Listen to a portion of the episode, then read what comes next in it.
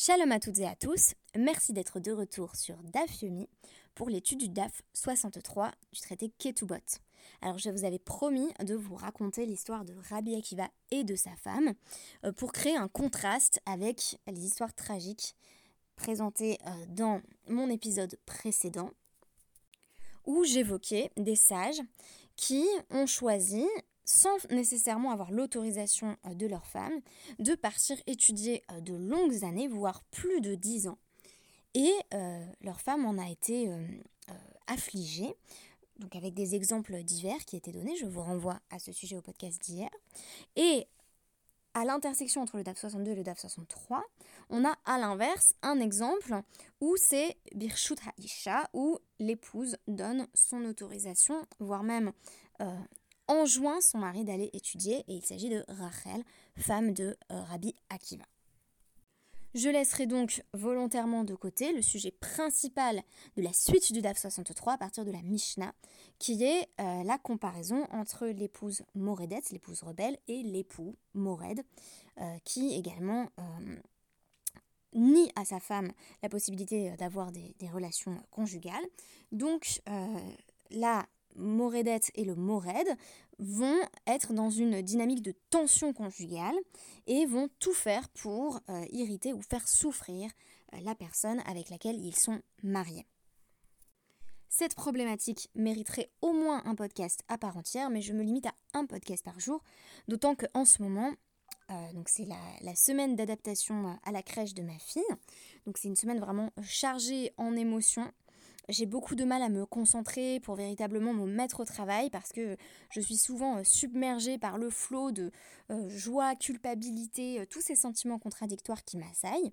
Par conséquent, j'ai décidé aujourd'hui de vous présenter Itinéraire du retour. Alors je triche un peu parce que ce n'est pas un livre publié, c'est un livre que je suis en train d'écrire avec un ami à moi. Je ne vous en dirai guère plus, mais je vais présenter avec mon ami différents portraits de personnes qui ont fait Teshuva.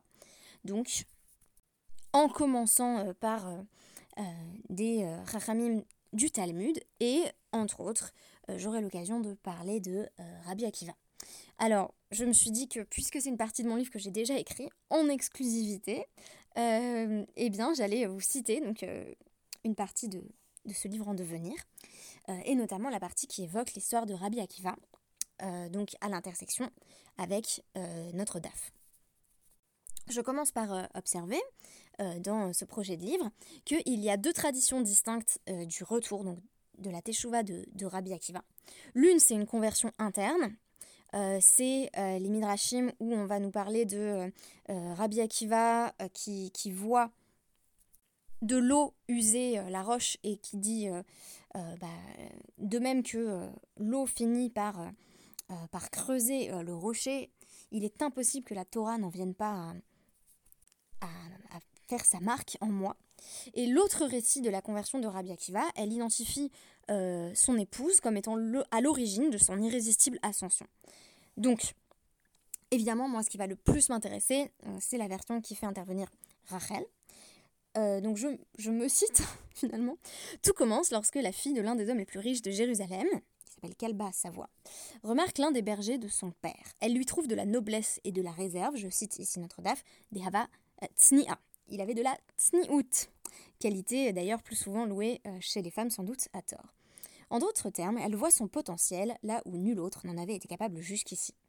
Mais elle ne se doute pas encore euh, qu'elle vient de dénicher là celui qui est amené à passer maître en exégèse, Rabbi Akiva lui-même.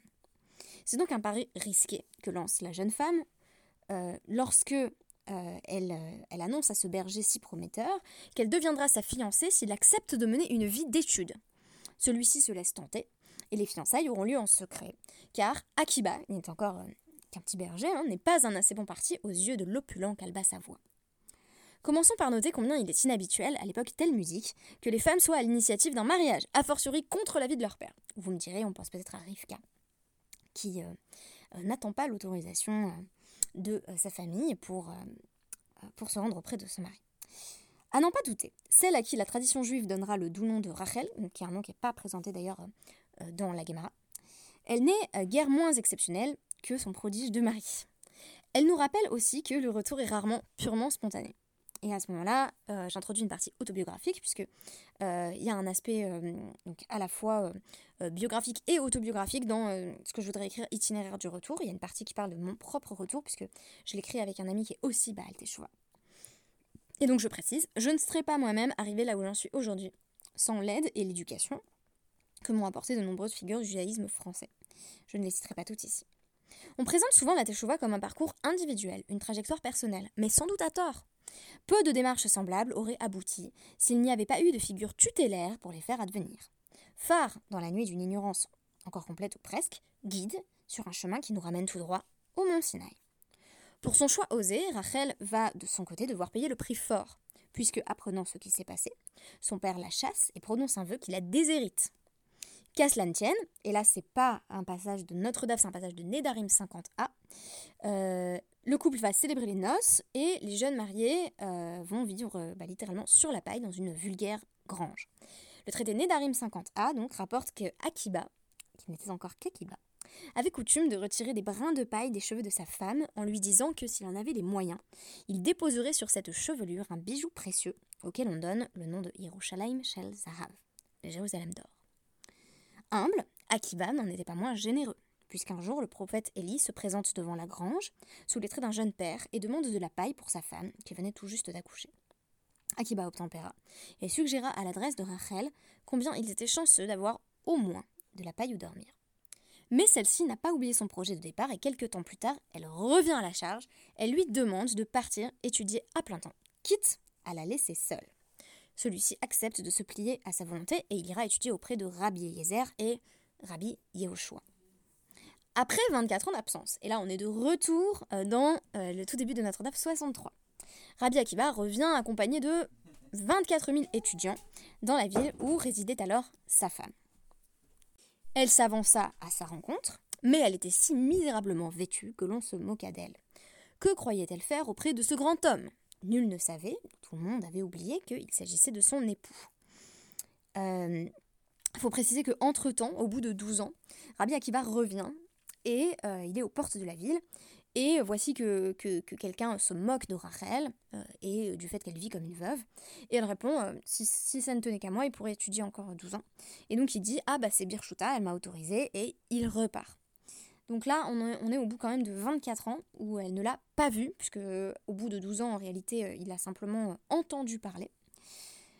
Alors, il revient, c'est un grand succès, hein, euh, mais nul ne sait que, que c'est grâce à elle qu'il est devenu Rabbi Akiva. Et alors, elle s'avance à sa rencontre en citant un verset des psaumes, et elle dit Le juste a souci du bien-être de, de ses bêtes, Behemato, mais les entrailles des méchants ne connaissent pas la pitié, donc elle admoneste ainsi ceux qui se moquent d'elle. Mais il y a toujours quelque chose d'assez dévalorisant dans cette comparaison finalement à Behemato, à l'animal. Et Rabbi Akiva va suggérer lui-même qu'elle est bien plus que l'une des bêtes du maître, puisque lorsque ses disciples tentent d'écarter la miséreuse, il faut dire qu'elle est, elle est fort mal vêtue, euh, il les en empêche et il dit tout haut euh, Ce qui est à moi et à vous est en réalité à elle. Chez Liv et chez la Chem, chez la Ho. Passage très connu euh, du Talmud qu'on va beaucoup utilisé euh, dans les milieux euh, orthodoxes, voire ultra-orthodoxes, euh, pour justifier effectivement les nombreux sacrifices que font les femmes pour permettre à leur mari d'étudier. À ce sujet, je vous renvoie vraiment à mon podcast précédent qui met en lumière la nécessité de trouver un équilibre, c'est-à-dire de ne jamais aller à l'encontre des besoins de l'épouse elle-même, puisque on avait l'exemple tragique qui nous avait été présenté de Rav Rechoumi, qui euh, manque justement de compassion, contrairement à ce que son nom semble suggérer, et qui va euh, délaisser sa femme, alors qu'il rentrait d'habitude une fois par an, il va choisir de ne pas rentrer, et une seule larme de l'épouse euh, fait, fait en sorte qu'il il perd la vie dans un tragique accident. Et là, on a véritablement une sorte de, happy end hollywoodien, puisque Kalba Savoie va se présenter devant Rabbi Akiva et dire qu'il voudrait faire annuler son vœu. Euh, en fait, il a, pris pitié. Euh, euh, il, a pris sa fille en pitié, mais il ne sait pas encore que, que Rabbi Akiva est, Rabbi Akiva, c'est-à-dire son beau-fils. Et Rabbi Akiva va lui dire Est-ce que tu aurais fait ce vœu si tu pensais que Akiba avait du potentiel? Et il dit non non mais si j'avais pensé que Rabbi Akiva que Akiva en fait pouvait apprendre quoi que ce soit j'aurais pas fait un vœu pour le déshériter et Rabbi Akiva se révèle comme étant Rabbi Akiva. Donc il fait annuler le vœu par lequel il avait déshérité Rachel, de sorte qu'elle en revient à sa fortune passée. ce qui m'a intéressé dans cette démarche, c'est qu'il n'y a point de retour sans l'autre le juif ou la juive qui me regarde de loin et va m'inviter à rejoindre le peuple, m'aide à tendre l'oreille vers les, voix sinaïtiques, euh, auxquelles Béni Lévy donne euh, parfois le nom de, voix obscures.